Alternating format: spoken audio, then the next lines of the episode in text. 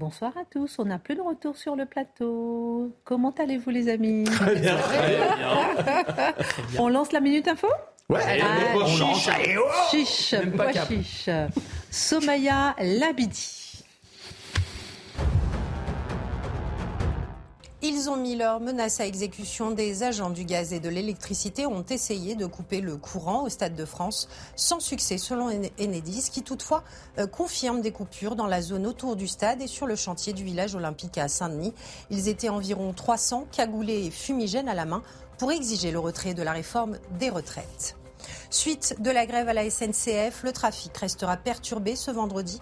50% des TGV Inouï et Ouigo sont supprimés, 60% de suppression pour les TER, tout comme les TGV et les axes, euh, sur les axes nord et atlantique. Et seuls euh, 25% des trains intercités devraient circuler, un niveau de service qui devrait rester équivalent tout au long euh, du week-end.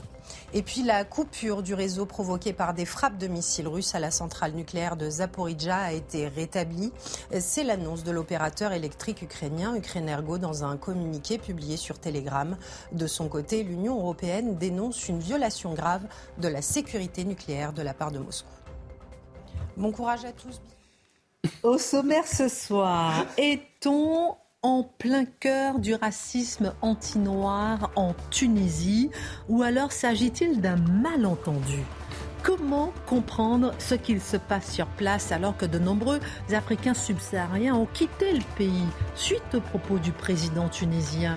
Kaïd Sayed a démenti tout racisme envers les migrants africains.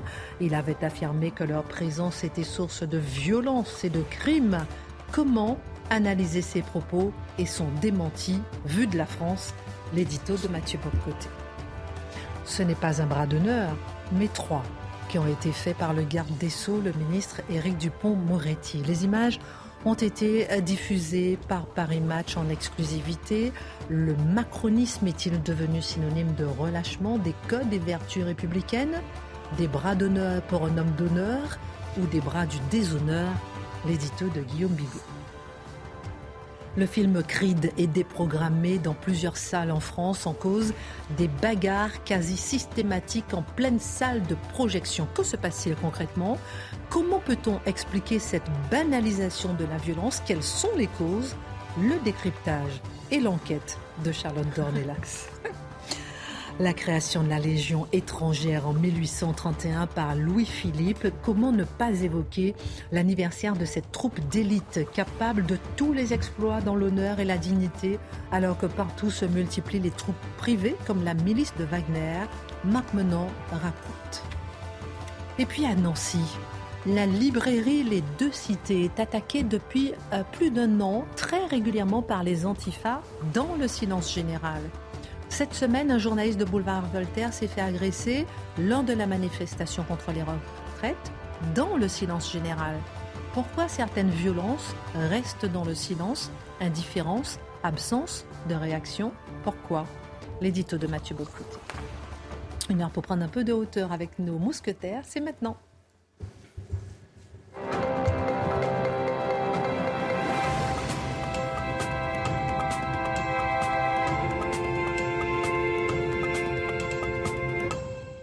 Mathieu Bocoté. Je vous aime ce soir, je ne sais pas pourquoi, mais je vous aime C'est particulièrement. la ce soir. flamèche qu'il a sur euh, dans la petite Ouais. pochette là. Ah, c'est peut-être la pochette. Mais je, Mais je vais la porter tous les jours. Et tous les soirs. Mon cher Guillaume, ravi Pochette de- aussi. Oui, je- sorti je- la pochette. Je, sais, je sentais que vous étiez pochette. Non, je sais pas, hier, vous avez dit que je me mets en colère, alors que j'ai jamais encore. soir. Vous n'oubliez rien. j'ai- une dent contre vous. non, je Je vous aime aussi. Charlotte, ma princesse. Tout va bien. Mon prince, Marc Menant. Oui, alors moi, moi c'est pas la chronique, hein, j'ai les yeux pochés. C'est pas la chronique, hein, maintenant. On va faire un tour de table aujourd'hui sur la fraude sociale aux deux visages. La fraude aux allocations, où l'État veut utiliser les compagnies aériennes pour identifier les tricheurs qui vivent euh, notamment à l'étranger. Et puis la fraude à l'assurance maladie, un record, 315 millions d'euros en 2022, a alerté son directeur général aujourd'hui. Euh, pourquoi est-ce que le gouvernement fait bien de s'y prendre enfin, peut-on dire? On se posera la question. La Tunisie est au cœur de l'actualité internationale, Mathieu Bocoté, depuis que son président Kais Saïd a dénoncé le 21 février, je cite, la horde de migrants qui envahirait le pays. Un phénomène qu'il a associé à une entreprise criminelle visant à transformer le substrat de l'identité euh, tunisien en changeant sa physionomie et son caractère, le pays devant passer d'une identité arabo-musulmane à une identité subsaharienne. Et plus les gens passent, plus la situation se tend. Et c'est ce que vous allez nous expliquer, puisqu'il y a beaucoup de personnes qui s'en vont. Oui, en fait, c'est une question passionnante parce que lorsqu'on cherche à comprendre cette situation, il faut voir qu'il y a plusieurs discours qui cherchent à décrypter la situation et on dirait que quelquefois qu'ils se contredisent ou qu'ils occultent des faits dans un journal, dans un autre journal, on ne les trouve pas. Donc, vous voyez, c'est une situation, c'est complexe. Plongeons-nous. Alors, il y a une situation politique et économique et culturelle ou identitaire instable en Tunisie en ce moment. Et sociale. Oh oui, évidemment, tout cela vient ensemble, socio-économique, on pourrait dire. Le président, euh, Kais Sayed, il y a euh, depuis à peu près un an, a cherché à renforcer les pouvoirs de l'exécutif, à donner davantage de pouvoir, donc exercer davantage de pouvoir pour, dit-il, avoir une meilleure capacité de défendre le pays, de le réformer, de le porter. Ses adversaires l'accusent, quant à eux, de basculer vers un régime euh, dictatorial ou antidémocratique. Donc, point 1, Enjeu politique, enjeu financier aussi, le pays, certains le croient au seuil de la banqueroute. Donc quand on a ça à l'esprit, on comprend qu'il y a toujours la possibilité d'une explosion sociale. Mais l'enjeu dont on parle effectivement en ce moment, c'est la question de l'immigration. Vous avez l'immigration, alors illégale, certes, mais pas seulement l'immigration illégale, la manière dont on aborde cette question vous avez eu raison de le mentionner dans votre introduction, il y a euh, cette, euh, le, débat a forme il y a quelques semaines lorsque, devant le Conseil national de sécurité, le président a eu des mots très, très durs pour parler de l'immigration subsaharienne en Tunisie. Une immigration, donc il dit qu'il veut lutter contre l'immigration illégale. Ça, c'est le, à tout le moins, il a recentré son discours ainsi. Mais plus largement, il s'inquiète des effets de l'immigration sur le plan de la sécurité, euh, sur le plan social, euh, sur le fait qu'il y aurait des, cités en Tunisie, en fait, un peu comme en Europe, en fait, qui deviendraient inaccessibles pour les forces de l'ordre, inaccessibles plus encore pour le commun des mortels, parce que l'immigration illégale, avec tout son cortège de, soucis, euh, serait telle que finalement, ça se déroberait aux mœurs tunisiennes, hein, comme quoi partout les problèmes sont les, à la sécurité, partout les problèmes sont les mêmes. On ajoute une chose, la, la Tunisie dans une situation géographique particulière. La géographie commande à peu près tout dans la vie. Qu'est-ce qu'on voit? Mais c'est un lieu de passage pour ceux qui veulent rejoindre l'Europe ensuite. Bon, pour les, immigrants subsahariens qui veulent rejoindre l'Europe ensuite. Donc, la Tunisie, quelque est, est, une des premières impactées, comme on dit en mauvais français, par ces vagues d'immigration qui se poursuivent jusqu'en Europe, mais qui, par ailleurs, la frappent et la déstabilisent aussi. Depuis que ce discours a été prononcé il y a quelques semaines, plusieurs considèrent, c'est documenté par ailleurs, que les, euh, il y a eu des exactions, des persécutions, à tout le moins euh, des, des violences ou des discriminations à l'endroit justement des migrants subsahariens qui sont aujourd'hui en Tunisie. Il semblerait même au moins un mort. Oui, oui, voilà. Et donc là, la question est de savoir qu'il y ait de telles exactions, il n'y a pas de doute. Certains considèrent que c'était déjà le cas, que la situation était déjà tendue. D'autres disent, je reviendrai, que l'explication de ces tension de ces violences, c'est le discours du président, qui pour cela a dû recentrer. Donc, est-ce que c'est la faute du président? Est-ce que le président, commentant cela, est à l'origine des tensions, des violences, ou est-ce que ces violences étaient déjà présentes? Ce qui est certain, c'est qu'aujourd'hui, elles sont dénoncées. Les autorités de l'État disent ces violences sont inacceptables. Il n'en demeure pas moins que le message, vous voyez, c'est assez complexe. Le message était envoyé, cela dit, que l'immigration clandestine doit cesser, et l'État dit à la société, donc aux individus, aux entreprises. Vous êtes, si vous êtes désormais complice de l'immigration clandestine illégale, vous allez en payer le prix. Donc la société se mobilise aussi contre l'immigration illégale, avec, comme je dis, la part de brutalité qu'il y a lorsque ces choses sont faites sur le mode du décret. Un point tel où les États subsahariens, les pays, donc la Côte d'Ivoire, la Guinée, le Mali, le Congo, le Burkina Faso, aujourd'hui décident de prendre à leur propre charge le rapatriement de leur, des populations de, leur pays qui sont aujourd'hui en, euh, en, Tunisie. Donc le rapatriement qui est pris à la charge des pays qui avaient leurs ressortissants en Tunisie. Donc faut bien voir parce que sinon il y avait une taxe aussi le, selon le séjour passé. la Tunisie, on va faciliter votre départ, cela dit. Et là, donc les États disent on va payer pour vous ramener chez nous. Donc vous voyez, on est dans une situation assez complexe. Je ferai deux, trois commentaires à partir de là. Le premier, c'est que tous ceux qui s'imaginent que la question de l'immigration est un problème exclusivement européen, qui s'expliquerait par la mauvaise foi et le manque d'ouverture des Européens, qui seraient congénitalement hostiles à la diversité, ah ben, on voit que c'est un peu plus complexe quand des cultures très contrastées en viennent à se confronter, à cohabiter lorsqu'elles ne l'ont pas nécessairement souhaité, les tensions sociales arrivent. Je ne elles sont évidemment pas désirables, elles ne sont pas souhaitables, mais la lucidité exige qu'on les reconnaisse. Et je précise qu'en Tunisie, selon les chiffres disponibles, ensuite a toujours une part approximative, pays 12 millions d'habitants, 21 000 ressortissants de l'Afrique subsaharienne, en, euh, en majeure partie en situation irrégulière c'est pas des proportions européennes, si je peux me permettre, et déjà, avec de telles proportions, il y a des tensions. Mais là, on arrive au cœur du problème, ou à tout le moins au cœur de la querelle. Quel discours le président tunisien a-t-il utilisé pour condamner l'immigration?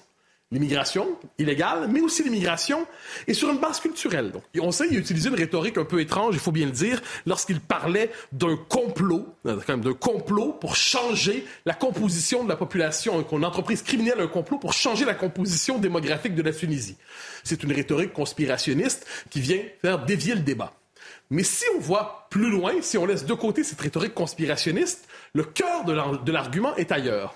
L'argument n'est pas strictement sécuritaire, il n'est pas strictement social, il est ouvertement identitaire. Il dit nous ne voulons pas voir la composition démographique de la Tunisie changer. Autrement dit, si le peuple qui habite ce pays n'est plus le même, nous ne serons plus la Tunisie. Sur, une carte, ça sera marqué Tunisie, mais on, aura changé de peuple. Donc, et là, comment il présente ça? Nous sommes un peuple, dit-il, arabo-musulman, et nous ne voulons pas devenir, dit-il, un peuple subsaharien. Alors, si on regarde ça d'un point de vue euh, avec les catégories qui dominent aujourd'hui dans l'espace euh, en Europe occidentale, on dit mais c'est inacceptable, on ne peut pas penser des choses comme ça. Mais il faut voir que l'Europe occidentale est à peu près la seule aujourd'hui à penser son identité sur le mode du vivre ensemble, hein, sur le mode du vivre ensemble, sur le signe où la citoyenneté formelle importe plus que la nationalité ou que l'identité. Appelons ça comme ça. Et qu'est-ce qu'on voit? C'est que finalement, ce discours qui consiste à dire, par, je vous donne un exemple en fait dans cette logique, le président euh, tunisien dit je ne suis pas raciste, je ne suis pas raciste, il insiste pour dire je n'ai rien de raciste. Parce que ce qu'il a dit après hier. Ouais, ouais. mais là il y a une chose, dit et j'ai absolument rien contre les Africains. Là, moi, là, si vous regardez une carte, la, la Tunisie, c'est. En Afrique. C'est un peu en Afrique. mais c'est pour ça que ça oh! pose beaucoup de questions. Alors là, on dit, mais qu'est-ce que ça veut dire? Donc là, pour, pour, reprendre les méthodes utilisées par Charlotte qui sont très efficaces, j'ai appelé beaucoup de gens aujourd'hui. Ah. Et au-delà, bon, il faut chercher à voir, euh, parlant aux gens de la communauté tunisienne, mais au-delà, bon, quand on vous dit, vous êtes tunisien, vous êtes africain, ah non, non, non, non. L'Afrique, du point de vue de l'Afrique du Nord, globalement, du Maghreb, on a une définition géographique de l'Afrique. Mais ce n'est pas pensé comme une identité. L'Afrique, c'est l'Afrique subsaharienne. Globalement, c'est l'Afrique noire, disons c'est comme ça. Et le Maghreb ne se pense pas comme culturellement africain, mais comme l'expression de la civilisation arabo-musulmane au nord de l'Afrique, mais ne se pense pas comme appartenant à la civilisation africaine. Donc, qu'est-ce que ça veut dire? C'est-à-dire que la définition de l'identité n'est pas d'abord administrative, elle n'est même pas d'abord territoriale, elle est culturelle, peut-être ethnique, à tout le moins civilisationnelle. Est-ce que c'est une exclusivité, une originalité du président tunisien Kais Sayed? Est-ce que c'est seulement lui qui pense ainsi? La réponse, c'est non.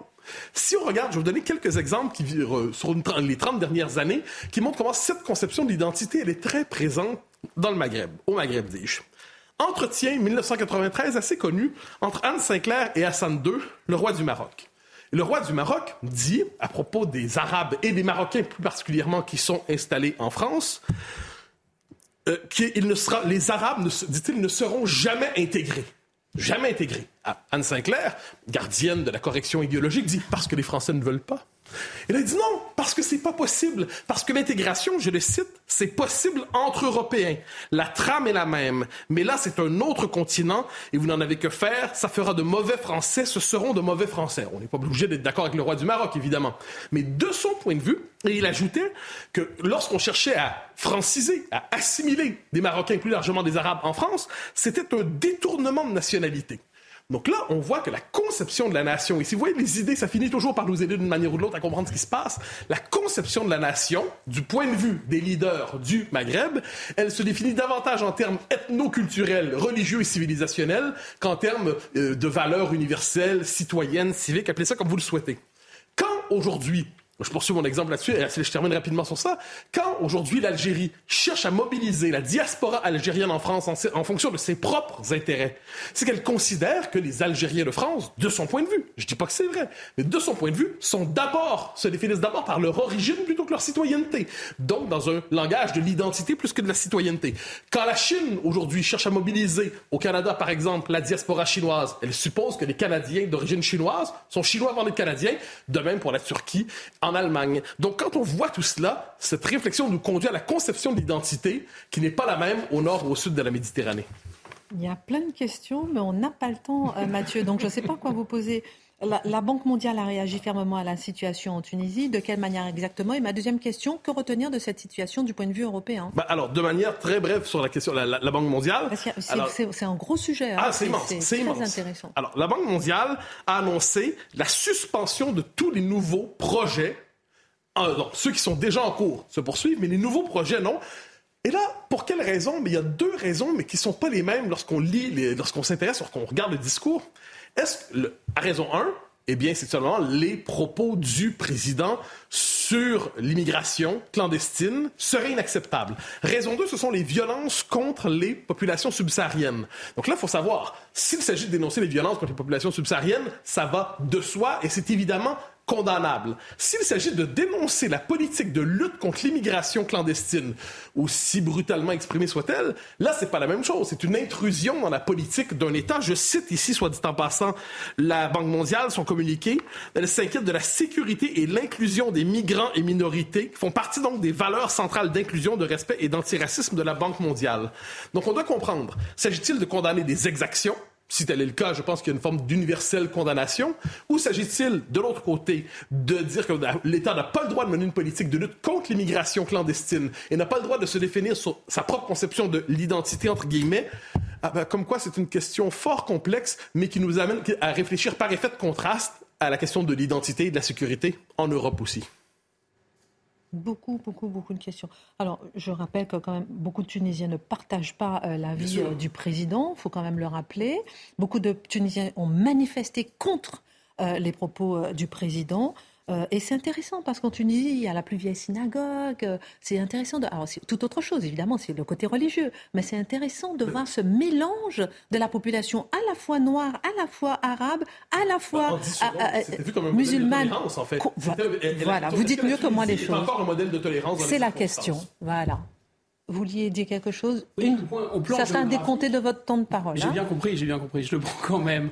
Au plan géographique, quand on prend, prend par exemple euh, euh, une photo satellite, on voit très bien que le nord de l'Afrique est totalement détaché euh, du reste de l'Afrique. ils, sont à côté de la Libye. Parce qu'il y a euh, au-dessus la Méditerranée de l'eau, et vous avez en dessous une mer de sable qui sépare intégralement ces univers. En fait, tout le, monde, le nord de l'Afrique est relié au monde de la Méditerranée. Si vous voulez, Tunis est plus proche en réalité du reste du monde méditerranéen qu'il est de l'Afrique. Le seul pays qui soit relié entre les deux, c'est par le Nil et c'est l'Égypte.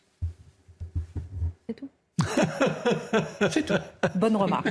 Merci en tout cas. Ben, c'est très très intéressant. On reviendra à l'occasion. On va voir un peu comment les choses évoluent parce que quand même de voir effectivement des, des, des, Africains, des Noirs africains qui partent par avion, c'est quand même assez, assez surprenant. Guillaume Bigou, nous allons revenir sur le bras d'honneur du ministre de la Justice. Ce n'est pas un, mais trois bras d'honneur qui ont été brandis au cœur de l'Assemblée nationale au député Marlex qui lui rappelait sa mise en examen. Les images ont été rendues publiques aujourd'hui. En quoi est-ce l'opprobre sur la classe politique? Qu'est-ce que cela dit de notre vie politique? Bah, On pourrait dire que ça dit un peu que le poisson pourrit par la tête, et pour reprendre un autre proverbe, que euh, le verre un peu anti-parlementaire, antidémocratique et, et, un peu dans le, dans le fruit institutionnel, parce qu'en fait, institutionnellement, c'est quand même assez fort. C'est un membre de l'exécutif dans l'hémicycle en plus, qui insulte un représentant du pouvoir législatif. Et c'est pas n'importe quel représentant du pouvoir exécutif, c'est le garde des Sceaux, celui qui doit garder l'honneur de la justice finalement. Et c'est pas à n'importe quel député qu'il adresse ce geste très inconvenant, il adresse ce geste inconvenant au président du groupe LR, dont par ailleurs son gouvernement, dont il doit être solidaire, a besoin pour faire passer cette réforme. Alors, évidemment, on dira oui, mais c'est pas le premier doigt d'honneur dans la vie politique française, etc. On se souvient, évidemment, comment l'oublier ici, du doigt d'honneur euh, de notre ami Éric Zemmour, dont la presse euh, avait dit oui, mais c'est la preuve de son indignité républicaine. là, il n'y a plus d'indignité républicaine euh, pour, euh, pour M. Dupont-Moretti. La presse est vraiment extrêmement indulgente, forcé de le constater. Alors, ces gestes déplacés par les politiques, que ce soit des doigts d'honneur ou des bras d'honneur, en fait, soit les politiques assument assez crânement, c'est le cas par exemple de Balkany ou Noël Mamère, euh, ils assument, il n'y a pas de problème, et puis il y en a qui rasent les murs, qui nient même catégoriquement contre l'évidence, contre les images, comme M. Emmanueli ou M. Longuet.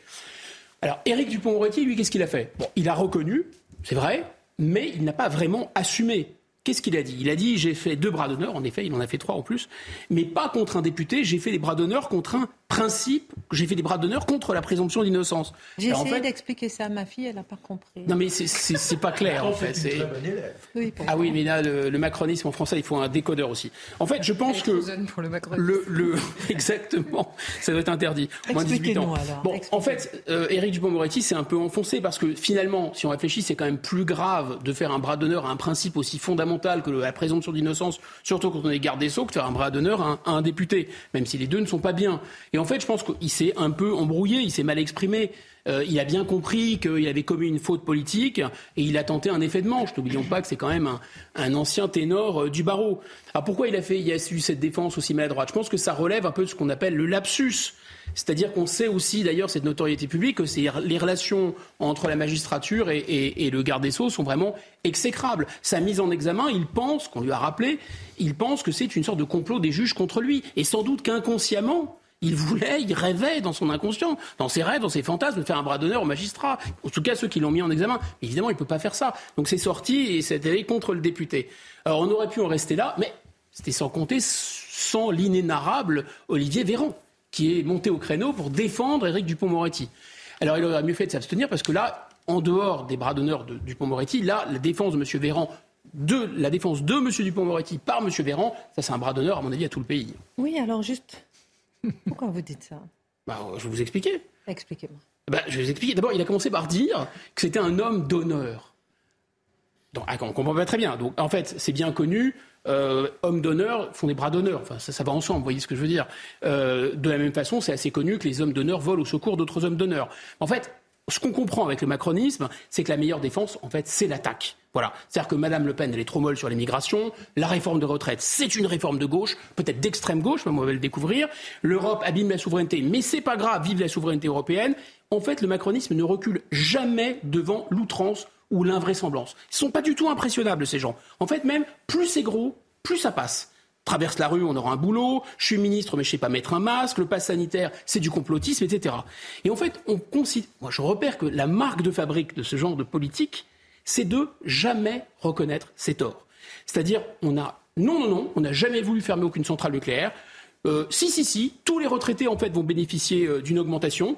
Et là, c'est pareil. Monsieur Véran, il aurait très bien pu dire bon, écoutez, euh, mon collègue, euh, voilà, s'est trompé, euh, il, s'est un peu embrouillé dans sa défense. il aurait même pu dire carrément, voilà, bon, bah, c'est voilà, bien sûr qu'elle a visé Olivier Marlex. Tout le monde le sait, tout le monde l'a vu, tout le monde l'a entendu. Mais non, non, non, non, non, il va nier, mais jusqu'à la confusion mentale. C'est-à-dire que le porte-parole du gouvernement va reprendre la défense totalement absurde de son collègue Dupont-Moretti. Et il va dire oui, oui, bah non, c'est bien un bras d'honneur contre un principe. Et là, on découvre que le macronisme, c'est une quatrième dimension. C'est-à-dire que c'est un univers dans lequel, à la sortie d'un stade, on peut être sauvagement attaqué par un billet, par exemple, un faux billet peut vous attaquer. Et on comprend que d'un seul coup, dans le macronisme, il y a des ministres comme ça qui peuvent faire des bras d'honneur contre des principes, comme ça, juste comme ça. Voilà. Donc, je pense qu'on approche en fait de la réalité de ce mode de gouvernement. C'est-à-dire que soit ces gens n'ont pas la lumière à tous les étages, soit ils nous prennent vraiment pour des idiots. En tout cas, il me semble clair qu'ils n'ont pas vraiment le sens de l'honneur. Et le fait qu'il se soit excusé Petite question subsidiaire. Oui. Ça ne vous touche pas? Si, ah bah moi je pense que c'est très bien de s'excuser. C'était vraiment le minimum, minimum. Mais il faut parfois joindre le geste à la parole. En tout cas, ce qui est sûr, c'est que, alors ça peut vous paraître peut-être un peu violent de dire qu'ils ont plus le sens de l'honneur. Moi, c'est pas exactement ça. C'est pas qu'ils manquent d'honneur. C'est, je pense même que dans leur type de gouvernement, de mode de gouvernement, cette idée d'honneur n'a plus de sens oui, je vous en prie. Non, non, non, mais ce qui est intéressant, c'est pourquoi. On est au-delà de l'honneur. Voilà, pourquoi vous dites qu'il n'y a plus de sens euh, de l'honneur au sein du gouvernement? Vous, vous, nous expliquez juste après la pause, si vous voulez bien. Euh, parce que vous allez loin quand même dans ce que vous expliquez. J'entends. On marque une pause. À tout de suite.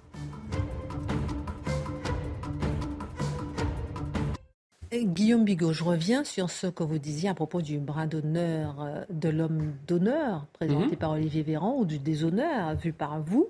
Mais vous nous disiez que ceux qui nous gouvernent n'ont plus le sens, aucun sens de l'honneur. Je trouve que c'est fort. Pourquoi dites-vous ça et qu'est-ce que vous entendez par là concrètement? Mais écoutez, c'est pas un jugement moral. Je pense que j'ai essayé de vous expliquer que pour eux, ils, ils, sont plus au stade de l'honneur. Ils sont à un autre, pense-t-il, un autre stade de l'histoire. Revenons à ce qu'est la définition de l'honneur. Alors, honneur, c'est la même racine connectée. Ça nous ramène au latin honestum. Et honestum, ça renvoie à deux notions. Soit la dignité morale, laver son honneur, par exemple, soit le mérite social. C'est-à-dire, euh, on rend honneur à quelqu'un, on fait honneur à quelqu'un. Dans les deux cas, l'honneur, en tout cas, se raccroche ou se rattache à quelque chose qui englobe l'individu, qu'il dépasse, qui dépasse l'individu et qui l'oblige. Aujourd'hui, on parlerait de surmoi, par exemple. Or, dans la politique postmoderne, à la mode Macron, il n'y a pas que ça. Le Trumpisme, c'est la même chose. On ne croit plus que l'individu soit soumis à l'honneur. Au contraire, nul ne peut contraindre l'individu, nul ne doit juger l'individu. Et le macronisme promet d'ailleurs aux individus de, euh, les, de qui pourront se réaliser, qui pourront aller au bout de leurs rêves, de leurs désirs, de leurs envies. C'est en fait le règne du bon plaisir individuel. Voilà la valeur suprême. Et dans un tel univers, il ne peut pas y avoir de notion d'honneur. La fonction, par exemple, une fonction gouvernementale n'oblige plus. Il n'y a plus de tenue, il n'y a plus d'exemplarité, il n'y a plus vous voyez, il y a, par exemple, une charge gouvernementale. Ce n'est pas quelque chose, on dit que la charge pèse, elle oblige, et notamment à l'exemplarité. Là, finalement, la charge gouvernementale, c'est presque un trophée qu'on exhibe, et auquel on va avoir déjà beaucoup de mal à renoncer en démissionnant, par exemple, un soi-disant sens de l'honneur qui n'existe plus vraiment. D'ailleurs, Mediapart nous a appris que le garde des Sceaux avait déjà refusé de s'excuser. Pourquoi? Parce qu'il est dans cette idéologie. Pour lui, il n'y a rien au-dessus du bon plaisir individuel. Il y a les lois éventuellement qui l'obligent, mais Il était prêt à démissionner. Et il avait menacé de démissionner. Et en fait, ça confirme qu'il n'y a rien au-dessus de lui. Et n'importe quel gouvernement, je dirais un peu sensé, mais qui, a, qui aurait trouvé honorable, aurait trouvé, je pense, honorable de laisser partir un garde des Sceaux qui était déjà assez encombrant avant son doigt d'honneur, avant son bras d'honneur, pardon, parce qu'il achetait des voitures avec du, de luxe, avec du liquide, parce qu'il était mis en examen, etc. Mais dans cette démocratie postmoderne dans laquelle on est, on peut dire une chose et on peut faire le contraire. Alors on va dire c'est banal en politique de dire une chose et de faire le contraire. Oui, mais ce qui est assez original, c'est qu'on n'a même plus besoin de se justifier. Et d'ailleurs, il y a quelques années, Eric Dupont-Moretti lui-même s'était engagé, il avait juré, je ne serai pas ministre, jamais je serai garde des Sceaux. Ah bon, bah lui, ça lui dérange pas du tout d'être garde des Sceaux aujourd'hui. Apparemment, il veut euh, euh, être bien être garde des Sceaux. Les ministres mis en examen, souvenez-vous, devaient tous démissionner. Ah bah non, pas tous finalement, pas tous, vous voyez. On y revient, pas tous. Dans cet univers du, du, bon plaisir Uber à l'aise, du bon plaisir au-dessus de tout, on a les, puissants éprouvent un sentiment d'impunité. Alors tant qu'on n'est pas obligé, tant qu'on respecte les lois, on rend de compte à personne. C'est je fais ce que je veux, c'est moi le chef, je les emmerde, euh, je suis d'ailleurs soyez fiers des amateurs, on les aura, etc. En fait, on assume d'abîmer la parole publique puisqu'on n'éprouve plus le besoin pardon de se justifier déjà vis-à-vis de sa propre conscience et encore moins vis-à-vis du peuple. Donc il y a un sens de l'honneur assez particulier qui est de dire ben, nous on a dépassé l'honneur. L'honneur c'est un peu pour les beaufs, c'est un peu pour les, c'est un peu pour les riens.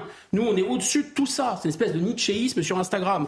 Donc, en fait, cette classe dirigeante, elle repose entièrement sur ce qu'elle croit être sa supériorité. Elle s'auto-justifie pensant être débarrassée de ces vieilleries comme l'honneur, le bien commun, le peuple, etc., elle ne repose plus sur aucun fondement. Et à mon avis, et c'est ma conclusion, je pense qu'il faut leur rappeler ce que disait Michel de Montaigne. Pourtant, si haut que l'on soit placé, on n'est jamais assis que sur son cul. C'est Montaigne, hein, c'est pas moi. Voilà qui me rassure. me voici rassuré. Vous êtes en pleine forme ce soir. Merci beaucoup. Pour, merci beaucoup pour, pour votre regard. La, classe politique interroge. On a commencé lundi avec euh, Louis Boyard. On en avait parlé effectivement avec son challenge de, dans l'illégalité. On va plonger dans les salles de cinéma avec Charlotte Dornelas. Le film Creed 3 est déprogrammé dans plusieurs salles en France en cause des bagarres quasi systématique en pleine salle de projection. Que se passe-t-il concrètement? Comment peut-on expliquer cette banalisation de la violence? Quelles sont les causes? Alors là, on a un film en effet euh, qui a été qui est projeté d'abord qui est un succès euh, complètement dingue, dont les cinémas par ailleurs avaient besoin. Mm.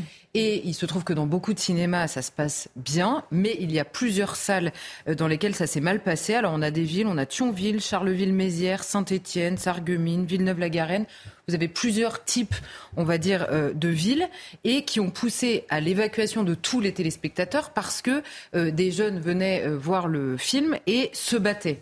Alors, ce qu'on apprend, alors non seulement il y a plusieurs cinémas qui ont déprogrammé complètement le film parce qu'ils étaient complètement débordés par les débordements eux-mêmes, et il y a le maire de Cogolin, Monsieur Lansade, qui a carrément interdit la diffusion du film après qu'une séance s'est particulièrement mal passée. Alors, ce qui s'est passé, c'est qu'on a un, un genre d'accumulation, de, de, on va dire, entre probablement une éducation un peu défaillante sur la manière de se tenir euh, dans un cinéma, une bêtise très adolescente qui n'a trouvé aucune limite et qui se déploie par des défis lancés sur des réseaux sociaux. Vous vous souvenez, on avait parlé de TikTok, on avait parlé de notre ami euh, Louis Boyard qui lançait des défis. Eh ben, c'est une mode de lancer des défis et voilà que c'est devenu un défi. Donc, ce n'est pas tellement la bagarre dans la salle de cinéma qui intéresse, c'est la vidéo de la bagarre, le nombre de likes et l'existence virtuelle euh, de sa petite personne en train de se bagarrer dans le cinéma. Euh, donc ça, d'abord, c'est d'abord euh, comment dire une conséquence très directe de ce qu'on explique souvent sur les réseaux sociaux. Vous savez, parfois, on a une, intuition d'abord, une réflexion, et, parfois on voit des, des conséquences très directes de ce dont on est en train de parler quand on parle de réseaux sociaux. C'est pas juste euh, dans nos têtes de vieux schnock, quoi. C'est pour le dire comme ça. Alors, euh, le, le, évidemment, là, la police intervient parce qu'elle est appelée euh, dans les cinémas qui sont dépassés. Mais sauf qu'il y a évidemment assez peu de poursuites, parce que d'abord la police, elle intervient, elle fait toujours très attention à la manière d'intervenir, surtout quand ce sont de jeunes gens. Et ensuite, évidemment, la justice, euh, vous voyez l'état du pays, une bagarre dans une salle de cinéma, vous êtes à peu près sûr que ça va pas aller très loin. Alors j'ai pris un exemple, celui de Dreux, où ça s'est très mal passé. Donc là, euh, carrément, le, directeur du cinéma a dit, euh, j'avais jamais vu ça de ma vie. Euh, le, le, personnel a été complètement traumatisé par la bagarre qui s'est poursuivie à l'extérieur de la salle de cinéma. Ils ont été obligés d'appeler la police.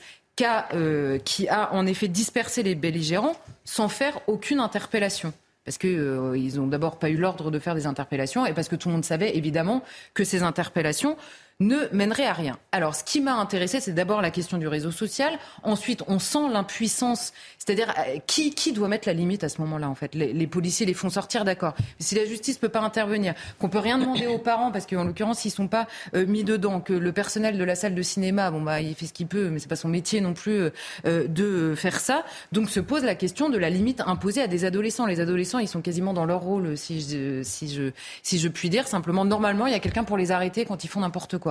Ça, euh, euh, ça n'est pas nécessairement le cas. Et il y a une deuxième chose qui m'a intéressée, c'est qu'il y a les autorités euh, du cinéma. disent oui non mais d'accord mais c'est un film qui marche très bien ça se passe très bien la plupart du temps ça se passe très bien. Et tout ça bon c'est très extrapolé par les médias qui décident d'en parler. Et donc bientôt bientôt à mon avis parler de ça ce sera d'extrême droite. C'est c'est d'ici d'ici quelques jours d'ici quelques jours. Donc en effet, j'ai commencé par là, ça se passe bien dans la plupart des cinémas. Par ailleurs, le film fonctionne très bien et tant mieux pour les salles de cinéma qui en ont vraiment besoin. Il n'empêche que ce phénomène euh, existe en effet. Et le problème, c'est que cette démission systématique, ce relativisme et cette manière de dire oui, d'accord, mais on n'a qu'à pas en parler, bah, ça ne nous aide pas à régler le problème qui se multiplie. Et c'est des phénomènes qu'on voit de plus en plus et qui ne risquent pas de s'arrêter puisque plus il fonctionne sur les réseaux sociaux, plus il donne envie, évidemment, de le faire. Et par ailleurs, ce qui existe là aujourd'hui dans les cinémas, on l'avait déjà vu, on en avait déjà parlé, c'est exactement le phénomène des RICS. Et là, vous avez des gamins de 14 ans qui non seulement se blessent, mais parfois se tuent. Donc c'est quand même des, défis, on va dire, euh, qui vont très loin, surtout quand, euh, quand ils sont lancés à des jeunes qui, précisément, sont absolument incapables de savoir où se trouve une quelconque limite dans leur manière de se comporter. Juste avant d'aller plus loin, pour bien comprendre, si j'ai bien compris, donc il se donne un défi sur les réseaux sociaux d'aller euh, dans une salle de projection et de se bagarrer sans raison?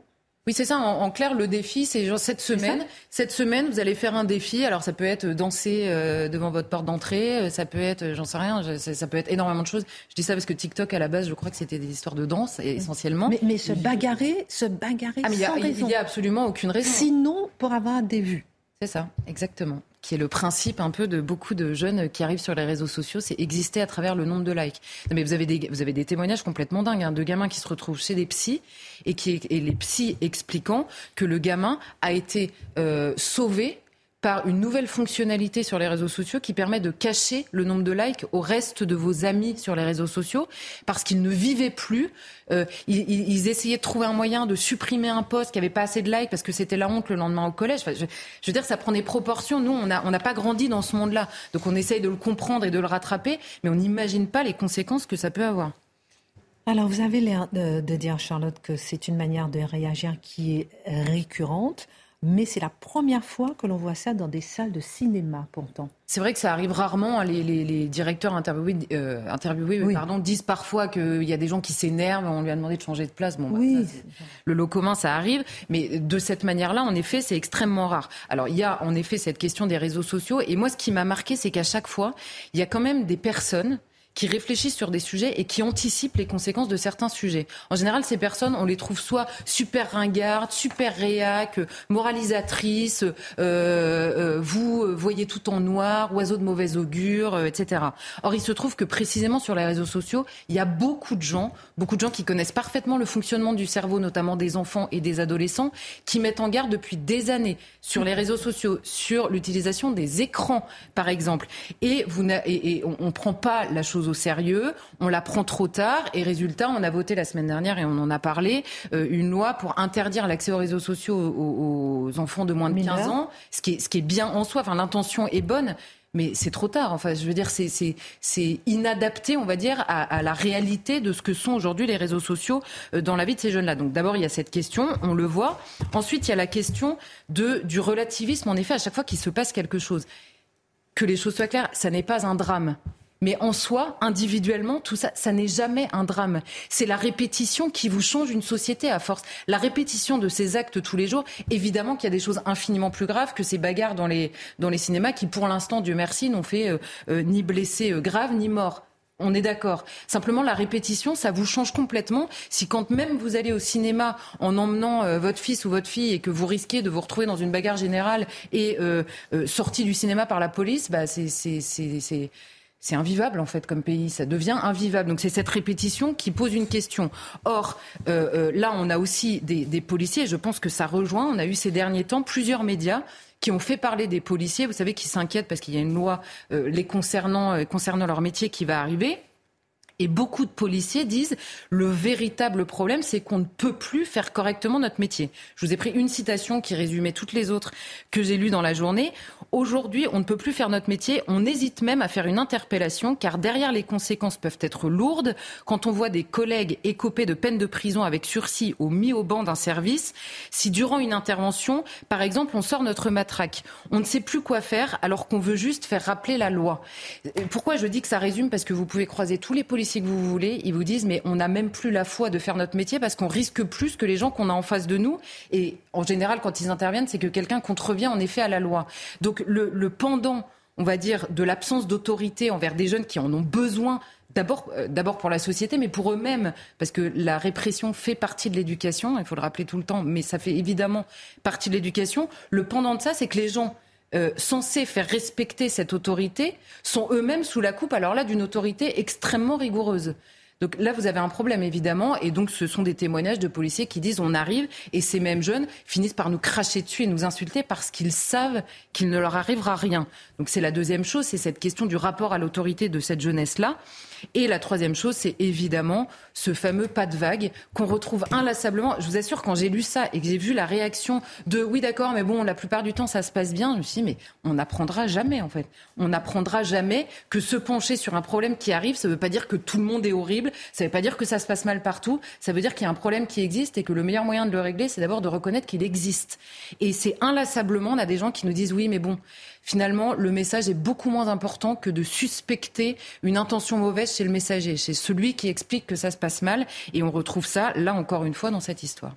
Alors rapidement à ce propos, le syndicat national des personnels de direction de l'éducation nationale a fait une enquête indépendante selon laquelle 42% des chefs d'établissement font état de l'existence d'élèves venus en classe avec des vêtements euh, culturels pouvant être euh, utilisés dans le cadre d'une pratique religieuse. C'est nettement plus que ce qu'affirme le ministère de l'Éducation. Est-ce qu'on cherche là aussi à minimiser? Mais on cherche à minimiser et on, et on subit aussi les conséquences de ce qu'on n'a pas voulu anticiper. Pire, on subit les conséquences de ce que certains avaient anticipé, mais qu'on a préféré pointer eux du doigt plutôt que les problèmes qui risquaient de nous arriver. Si on isole les lycées dans cette étude, c'est 72% des proviseurs qui vous disent en effet qu'il y a eu des problèmes avec les fameuses tenues euh, que, soi-disant, le ministre euh, suit de très près.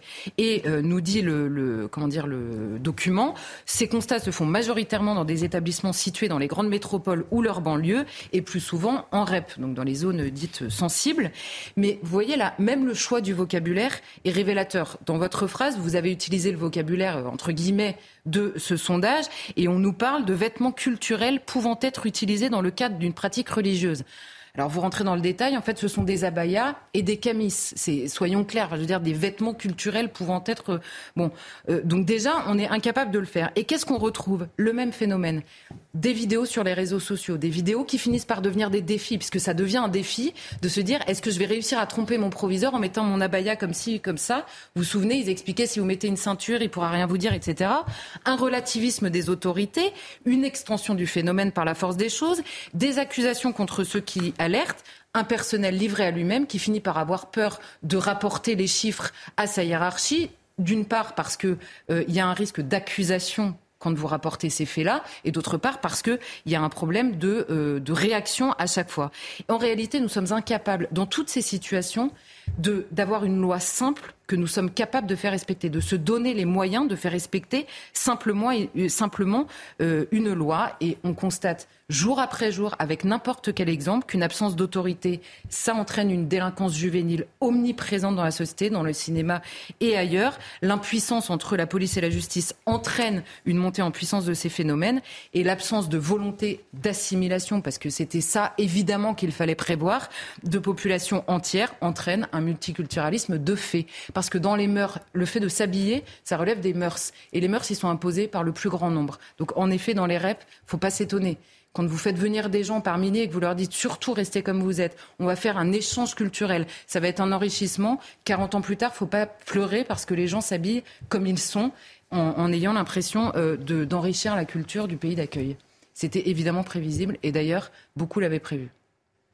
Merci beaucoup pour ce regard. Et c'est vrai que moralité, euh, puisque les bagarres n'ont rien à voir avec le film lui-même. Ces bagarres peuvent se multiplier, peuvent se trouver n'importe où, pour n'importe quel film, etc.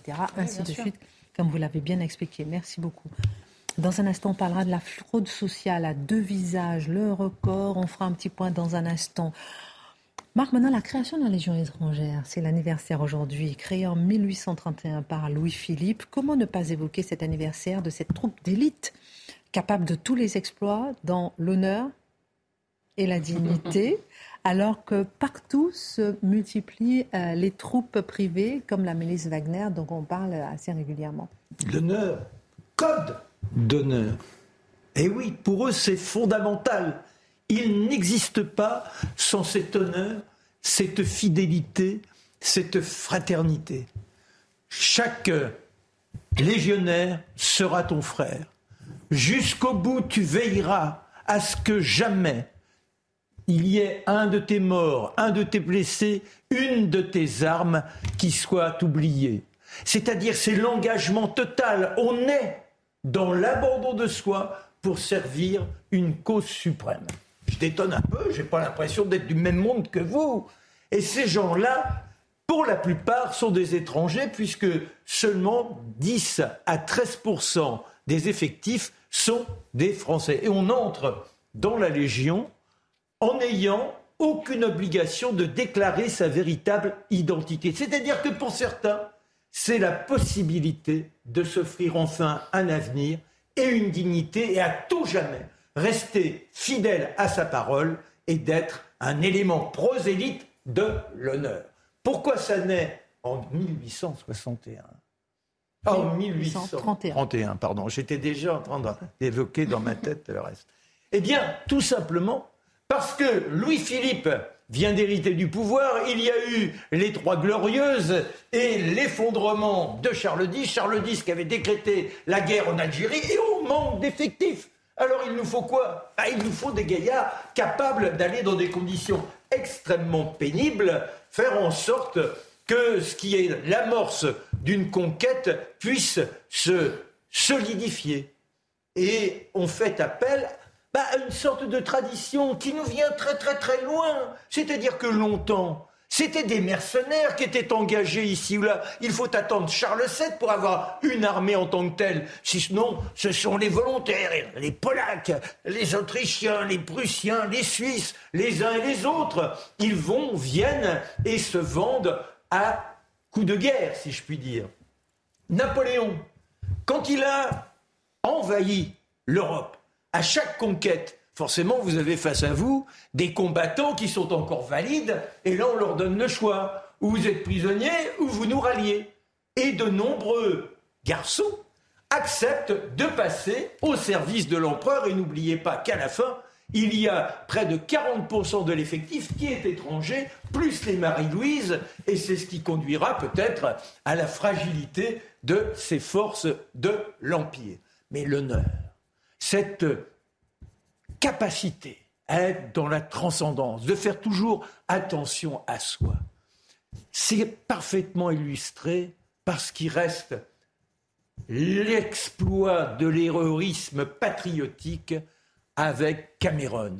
On est en 1863. Tout à l'heure, mon dérapage venait de là, je pensais déjà. C'est fascinant ce qui se passe. Ils ne sont que 65. Ils ont été mandatés pour accompagner un trésor de guerre qui doit profiter à l'empereur Maximilien, qui est soutenu par, la France et Napoléon III. Ils sont là dans des conditions extrêmement pénibles avec leurs mules, le cheval et le capitaine d'Anjou. Ah, le capitaine d'Anjou, l'un des plus brillants à Saint-Cyr. D'Anjou, dès les premières missions qui lui ont été confiées il y a quelques années, blessé. Il a dit Je n'arrêterai jamais. Il a un bras, un avant-bras en bois, une main en bois, dont il se sert avec une dextérité, comme si c'était un véritable membre. Et cet homme-là, rien ne l'arrête. Et derrière lui, on se sent plus fort que le destin. Et soudain, alors qu'on est épuisé, qu'on a besoin d'un instant de repos, on dit il y a un petit ruisseau là-bas, allez, il y a quelques gars qui vont aller chercher de l'eau pendant ce temps-là, on fait un feu et on se prend un petit café. Dans la poussière qui monte, le capitaine d'Anjou lève la lorgnette. Il aperçoit quoi? Des silhouettes. Ce sont les Mexicains, ils sont plus de 2000. Et là, on forme un carré et on laisse passer ceux qui vous attaquent. Et on est tellement fort dans les détonations que les autres paniquent, ils se refluent. Et la lutte va s'entamer dans l'hacienda où on se réfugie et ça durera de 9h du matin jusqu'à 17h le soir. Ils sont 65. Le capitaine d'Anjou, il tombe à midi. Ensuite, c'est le sous-lieutenant vilain qui prend la place. Les gars, on y va, on compte les balles, on a soif, on boit son urine. On est là, il faut tenir, tenir. Et les autres qui vous encerclent, jamais, jamais les copains qui tombent, on n'abandonne pas un légionnaire, on le met de côté. Et à 17h30, ils ne sont plus que cinq. Et il y a le caporal Berg qui dit les gars, il nous reste cinq balles. On les arme et après, on charge à la baïonnette. Et les voilà qui tirent les cinq coups. Cinq silhouettes s'effondrent face à eux et hop, ils chargent à la baïonnette. Et miraculeusement, les tirs s'arrêtent car les Mexicains leur rendent hommage. On ne tire pas sur ces hommes-là. Ces hommes qui sont des démons Rendez-vous à une seule condition. Je l'ai dit dans le Code d'honneur. On ne rend pas son arme. On ne rendra pas nos armes. Dit le caporal Berg. À des hommes comme vous, on accorde tout. Et on récupérera la main du capitaine d'Anjou, qui aujourd'hui trône là-bas, dans le paradis de la Légion. Et tous les ans, on lui rend hommage. Merci. L'honneur L'anniversaire de la Légion étrangère. Euh, Marc Menon, dimanche 11h, Les Grands Destins, Jeanne d'Arc. Jeanne d'Arc, l'honneur. Le lien est vite fait. Avec vous. dimanche 11h sur CNews. Le grand destin de Jeanne d'Arc. Alors, on va faire un tour de table maintenant sur euh, la fraude sociale aux deux visages, parce qu'à la fois, on a deux informations aujourd'hui, et vous allez me dire un peu ce que ça vous évoque. Une information sur l'assurance maladie, avec la fraude à l'assurance maladie, un record de 315. Alors, c'est pas la bonne DNS, c'est pas grave. Mais je prends la DNS qui est affichée. Voilà, la fraude à l'assurance maladie. Voilà, 315 millions d'euros en 2022, alerte son directeur général. et, c'est un record. Ça, c'est déjà euh, un premier visage de la fraude à l'assurance maladie. L'autre visage de la fraude sociale, c'est la fraude aux allocations. L'État, on en avait parlé hein, avec euh, Gabriel Attal notamment, l'État veut utiliser les compagnies aériennes pour utiliser les tricheurs des allocations qui vivent à l'étranger. J'ai envie d'avoir votre regard sur ces deux informations, puisque dès qu'on parle de fraude sociale, ça peut choquer certains et, euh, et d'autres aiment bien taire ce genre d'informations. Guillaume Bigot. Non, moi, ça ne me choque pas. Je pense qu'il ne faut pas abuser des, aides sociales et que tous les fraudeurs, riches ou pauvres, la loi est la même pour tous, il n'y a aucun problème. Simplement, quand on voit ces montants, on est quand même frappé par une volonté de faire diversion. L'évasion fiscale est évaluée à 80 milliards par an. Euh, voilà, l'aide médicale. Si vous, vous, permettez, je vous arrête, je vous, arrête tout de suite. allez-y, allez-y. On m'arrête pas Pourquoi systématiquement, au lieu d'analyser la fraude sociale, vous répondez par la fraude fiscale? Non. C'est une question. Alors, je, ma réponse, c'est qu'il ne la réponse, laisser passer aucune fraude. Aucune fraude. C'était pas la question. Hein, mais c'est ma réponse. Il faut laisser passer La question ce soir, c'est pas sur la fraude fiscale. Il y a quelque chose mm. qui me frappe, c'est la disproportion. C'est-à-dire qu'on s'attaque. Donc vous êtes en train de dire qu'il ne faut pas s'attaquer à la fraude sociale Il faut surtout, à mon avis, quand on gouverne, il faut servir l'intérêt général. Et l'intérêt général, c'est d'abord de remplir les caisses de l'État. C'est vraiment de refaire le budget. Donc quand vous avez une montagne, un Himalaya. Donc on vous pose la question sur la fraude sociale et vous dites qu'il faut faire plus sur la fraude sociale. Dans l'intérêt des finances de l'État, ça me semble pas c'est pas là où il y a du, gras à faire, c'est pas là où il y a de l'argent à rentrer dans Il y a une exemplarité, on était dans l'honneur. C'est-à-dire qu'aujourd'hui, on a cette fraude. On ne va pas défendre les salopards euh, qui, qui Mais là, et alors, quand on détaille l'information, il y a les petits filous qui traficotent à leur petit niveau. Il y a ceux aussi, et c'est plus grave, qui sont des professionnels. On a multiplié ces dernières années des centres de dentistes, des centres d'ophtalmologie, et on s'aperçoit que on le a pauvre Kidam, le pauvre qui, oui, c'est Dimitri qui avait fait. Hum. Et les pauvres kidam ne savent même pas qu'alors qu'on leur fait qu'un détartrage, en réalité, on déclare qu'on leur a même mis une couronne. Et les, sommes flambent. C'est inadmissible. Non, mais surtout, le, avoir un État qui, qui, distribue autant de prestations sociales, il est normal qu'il y ait une autorité pour les contrôler, en fait. Je vois même pas où est le problème il était temps, quoi. Euh, chaque fois qu'il y a une réforme comme celle des retraites et tant d'autres, le commun des mortels dit d'accord, on est prêt à faire quelque chose, mais lutter aussi contre la fraude et votre réforme sera plus légitime. Ça, ça revient souvent. Hum, bon, en tout cas, beaucoup à dire sur ce sujet. Je ne sais pas si elle est revenir, Guillaume Bigot. non, mais on aurait pu en parler plus longtemps. Mais le, le, Vous allez finir par être suspectée, Christine, attention. C'est vrai? Euh, Je vous aime bien. Dernier sujet, la librairie Les Deux Cités, Mathieu Bocoté à Nancy, qui se présente comme une librairie enracinée, a été attaquée ces derniers jours et même toute l'année dernière par des antifas dans l'indifférence générale. Hier, dans la, avant-hier, de la manifestation contre la réforme des retraites pour célébrer, non, hier, pour la journée du 8 mars, pardon, euh, un journaliste de Boulevard Voltaire voyait quant à lui son micro brisé et encore une fois dans une indifférence qu'il est difficile de ne pas trouver suspecte. Violence, silence, indifférence. Ah mais absolument, il faut le nommer. Hein. Et pourquoi on parle de ça? Parce que personne d'autre n'en parle. On parle d'une librairie à Nancy, les deux cités, une librairie conservatrice pour l'essentiel, donc du point de vue de ses adversaires, une librairie fasciste d'extrême droite, comme d'habitude en toutes circonstances. Fondée en 2020, en octobre 2020. Avant même d'être fondée, il y a des protestations dans les journaux et des manifestations pour empêcher cette librairie de naître. Donc on ne tolère pas. et là, je précise que pendant les mois qui vont suivre son ouverture, il va y avoir des manifestations, des attaques, une volonté de la neutraliser, de la condamner à la ruine, à la, ruine économique, avec des antifas qui vont faire des tags et tout ça. Et tout, bon, à partir de, je précise, jusqu'en juin, euh, depuis juin 2022, c'était plutôt tranquille. Il y avait un peu repris un peu de l'oxygène. Et là, depuis quelques jours, c'est le retour des persécutions par les antifas qui organisent des manifestations, je le redis, contre une librairie. Une manifestation contre une librairie. Je précise qu'à Paris, ça existe aussi devant une librairie qui s'appelle la Nouvelle Librairie, hum. donc quand on regarde les vitrines, elles sont brisées. Elles sont brisées parce que les antifas ont attaqué. Librairie marquée à droite, encore une fois. Mais qu'on m'explique, est-ce qu'il est légitime d'attaquer les librairies dites marquées à droite parce qu'apparemment, elles sortiraient du périmètre de la pensée autorisée?